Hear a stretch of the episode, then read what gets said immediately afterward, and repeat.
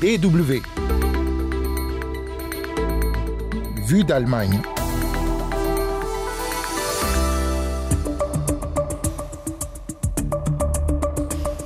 Des prix historiquement hauts, des problèmes politiques internationaux qui laissent craindre des pénuries en Allemagne. On parle de gaz, le gaz naturel, un dossier où l'Allemagne dépend de la Russie. Pourquoi les craintes de pénurie sont-elles justifiées Est-ce possible de sortir de ces dépendances On tente de répondre à ces questions dans la première partie de Vue d'Allemagne cette semaine, avant un reportage avec des artistes afro-brésiliens dans la deuxième partie. Longtemps discriminés au Brésil, ils et elles, ces artistes, entrent lentement sur le marché de l'art et on sera dans une galerie sur place. Vous écoutez Vue d'Allemagne, willkommen, soyez les bienvenus, Los Gates, c'est parti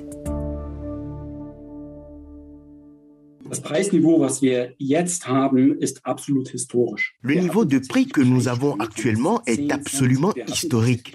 Nous avons en effet connu des hausses de prix allant jusqu'à 10 centimes par kilowattheure. C'est 20 fois plus que l'année dernière. Les témoignages comme celui de ce responsable d'une entreprise de gaz à Leipzig en Allemagne, Alexander Luck, sont nombreux en ce moment dans les médias allemands.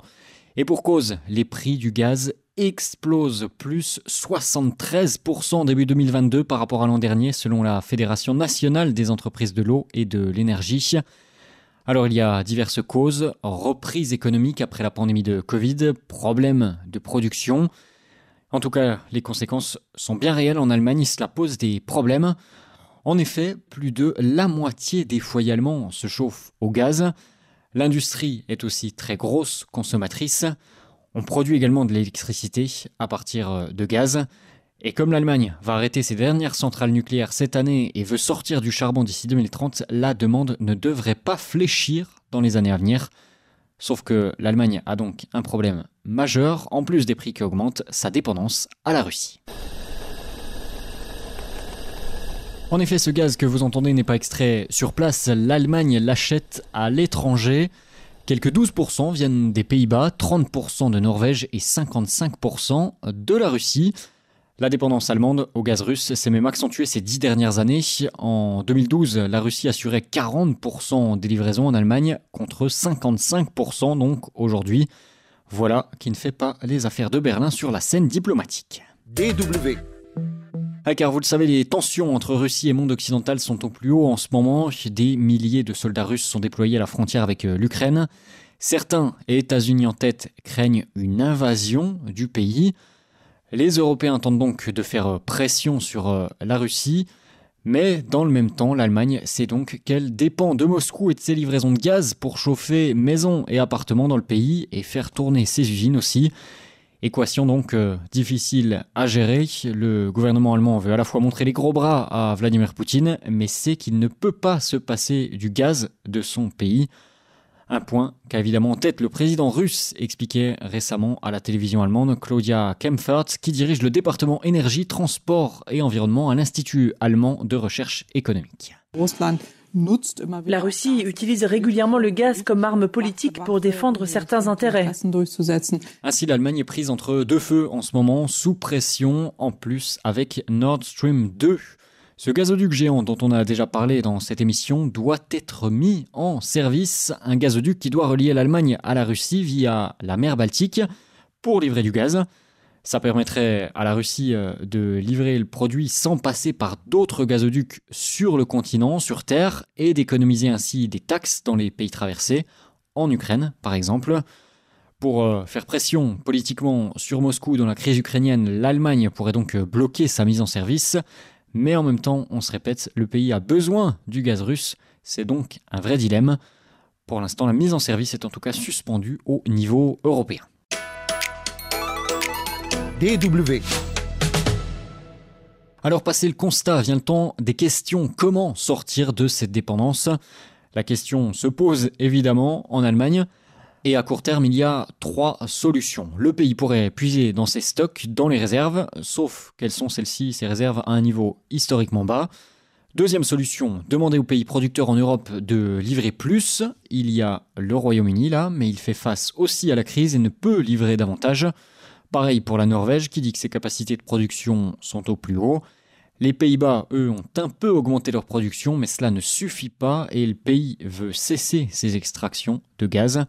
Reste donc la solution de se tourner vers d'autres pays en dehors du continent européen, les États-Unis notamment, deuxième producteur mondial derrière la Russie. Selon l'agence de presse Reuters, Washington étudierait d'ailleurs un plan d'urgence pour livrer l'Europe si la Russie venait à couper les vannes. Mais tout cela reste flou et difficile à mettre en place. Beaucoup doutent que les Américains puissent compenser totalement les livraisons russes en Europe avec euh, leur gaz naturel liquéfié. En plus, ce gaz est livré par bateau, ça coûte cher et l'Allemagne n'a pas de port directement pour accueillir ce genre de livraison. Les prix pourraient donc s'envoler avec euh, ce dernier scénario, explique Wolfgang Peters, expert du marché du gaz interrogé par nos confrères d'ARD. Il existe un marché mondial du gaz. Il y aurait alors suffisamment de gaz naturel liquéfié qui arriverait en Europe. Cela pourrait être absorbé. Mais en concurrence avec l'Asie, cela aurait un prix très élevé. Et en effet, la demande de gaz américain en Asie est très forte aussi. Et donc, si tout le monde demande du gaz en même temps, eh bien les prix augmentent. Peu de solutions donc à court terme pour sortir de la dépendance vis-à-vis de la Russie. À long terme, l'Allemagne veut diversifier ses sources d'approvisionnement. On réfléchirait côté ministère à s'approvisionner euh, en Australie ou au Qatar par exemple avec euh, des livraisons par bateau dans les ports européens comme pour les USA dont on parlait. Mais cela fera monter les prix, c'est certain. Le gouvernement allemand veut donc en même temps développer les énergies renouvelables pour euh, l'électricité, dont une partie est produite avec euh, du gaz encore. Cela passera par le solaire notamment et les éoliennes. L'objectif est de 80% d'électricité renouvelable d'ici 2030. Il faut diversifier les sources d'énergie, insiste sur l'ARD le député européen du SPD Jens Kaya. La clé est la diversification. Cela signifie avoir de nouvelles sources le plus rapidement possible. Mais cela ne se fait pas non plus en un clin d'œil. Et l'énergie la moins chère est bien sûr celle que nous produisons nous-mêmes. Il faut développer les énergies renouvelables et l'hydrogène vert comme future source d'énergie. Mais pas de quoi donc sortir à court terme de la dépendance vis-à-vis de la Russie, car en plus la consommation de gaz a tendance à augmenter en Allemagne avec la sortie prévue du nucléaire et du charbon. Seul point positif dans ce dossier, l'Allemagne ne devrait pas connaître de pénurie. C'est ce qu'assure le gouvernement en tout cas. Confirmé par des experts, tous doutent que la Russie coupe ses approvisionnements du jour au lendemain, même en cas d'aggravation de la crise autour euh, de l'Ukraine. Elle ne l'avait pas fait pendant la crise autour de la Crimée, ni même pendant la guerre froide. Et le pays est aussi dépendant de ses livraisons et surtout de l'argent qui va avec. Couper les vannes voudrait dire se couper aussi des revenus du gaz ce que la Russie ne peut, selon les experts, pas se permettre.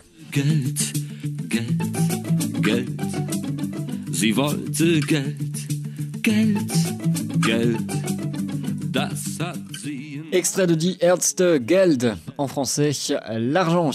Vue d'Allemagne, deuxième partie, je vous le disais, on part au Brésil, pays à majorité noire et métisse, mais où les artistes afro-brésiliens sont encore rares dans les galeries et musées. Pourquoi? Eh bien parce que les Blancs sont encore décideurs dans de nombreux domaines et cela se retrouve dans le marché de l'art. Mais au début des années 2000, des quotas ont été mis en place à l'université.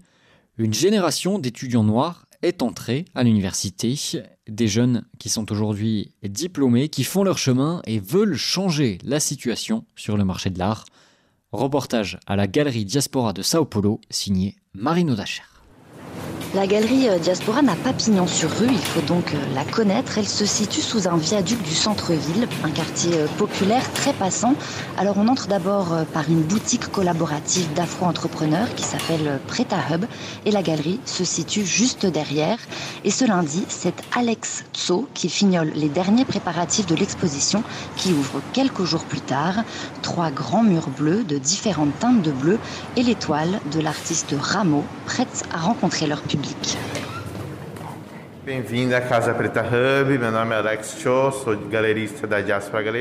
au pôle créatif afro-brésilien où se situe la galerie Diaspora. Je suis Alex Tso, le directeur de la galerie Diaspora. On va lancer l'exposition de l'artiste Rameau, qui travaille autour de la construction de la masculinité noire, qui dépend d'un regard très influencé par le colonialisme. Rameau tente de casser cette référence et en tant qu'homme noir, son approche artistique est très puissante. Interroger la présence des artistes noirs au Brésil sur le marché de l'art revient à parler du racisme qui, comme dans tous les secteurs de la société, est structurel. Cette exposition d'un tout jeune artiste d'une trentaine d'années ne pouvait avoir lieu qu'ici. Je pense que oui, car le marché et le circuit de l'art sont encore très frileux et résistants quand il s'agit d'aborder les questions identitaires, que ce soit l'identité noire, mais aussi LGBT. Oui, ces débats existent de plus en plus, mais il faut travailler de façon sensible, sans instrumentaliser les artistes et créer des espaces où les artistes noirs, indigènes, asiatiques, racialisés d'une façon générale, puissent travailler, parler de leurs expériences de façon libre et être protagonistes. Il faut que les relations commerciales soient politiques et sociales pour être des outils pour rendre visibles les débats sur le racisme. Rameau vient de la périphérie de São Paulo, donc assez loin du centre-ville où sont présentées ses œuvres aujourd'hui. Une vingtaine de cadres en bois, certains avec euh, des portes ou des volets que les visiteurs pourront manipuler. Ces cadres représentent des hommes noirs avec une prédominance de couleurs roses et vertes, des portraits aussi euh, de petite taille qui représentent euh, des personnalités importantes dans son quotidien. Et l'artiste se décrit lui-même comme un artiste afro-brésilien, mais pas seulement. E Je suis Rameau, artiste virtuel et éducateur. Je me vois comme un hacker culturel. À mes yeux, il y a un système de pensée en Occident et moi je les hack à travers ces failles, ces fissures et je les rends plus visibles pour que tout le monde les voit. Est-ce que pour vous, ça a un sens de parler euh, d'art noir et de vous présenter comme un artiste afro-brésilien? Sim e não. Tem momentos onde a minha discussão ela vai partir muito mais oui et non. Parfois, ce que je veux discuter est lié à la société et la culture noire fait partie du débat, mais pas de façon exclusive pour la culture afro-diasporique. Mais une partie du dialogue est produite à partir du corps qui est le mien, celui d'un homme noir. Je suis convaincu que le corps précède nos relations sociales. Donc, cela dépend du contexte. Les douze années euh, du Parti des travailleurs de Lula, la gauche au pouvoir, ont permis aux classes populaires d'entrer à l'université grâce notamment aux politiques de quotas, tout en réduisant la pauvreté qui explose au Brésil depuis Bolsonaro et la pandémie. Donc une génération d'artistes noirs s'est consolidée, mais quel impact ont les presque quatre années de politique d'extrême droite menées par Jair Bolsonaro sur ces artistes? Le gouvernement Bolsonaro a déconstruit le peu de politiques publiques culturelles mises en place et conquises par le sang et les larmes de la population brésilienne. Comme artiste afro-brésilien, il faut que je sache compter sur les possibilités d'appel d'offres et politiques publiques, mais sans me laisser enfermer dedans. Je pense que la stratégie, c'est d'en être conscient et trouver d'autres chemins tant que dure ce gouvernement. Cet optimisme, d'autres figures du milieu artistique évidemment euh, le partagent car leur résistance est plus que jamais nécessaire et pour le galeriste Alex Tso, c'est même devenu un étendard. Comme les quotas à l'université, une galerie spécialisée dans l'art afro-brésilien ne peut être que temporaire. À São Paulo, Marino Dacher pour la Deutsche Welle. Marie, qu'on remercie. Reportage à retrouver sur notre site dans le podcast de Vue d'Allemagne. C'est avec cela que se termine euh, notre émission. Merci de nous avoir euh, suivis. La semaine prochaine pour le prochain et nouveau numéro, vous retrouverez Anne Touzé. Et d'ici là, moi je vous souhaite à Gute, portez-vous bien et je vous dis bis bald. À très bientôt, tchuss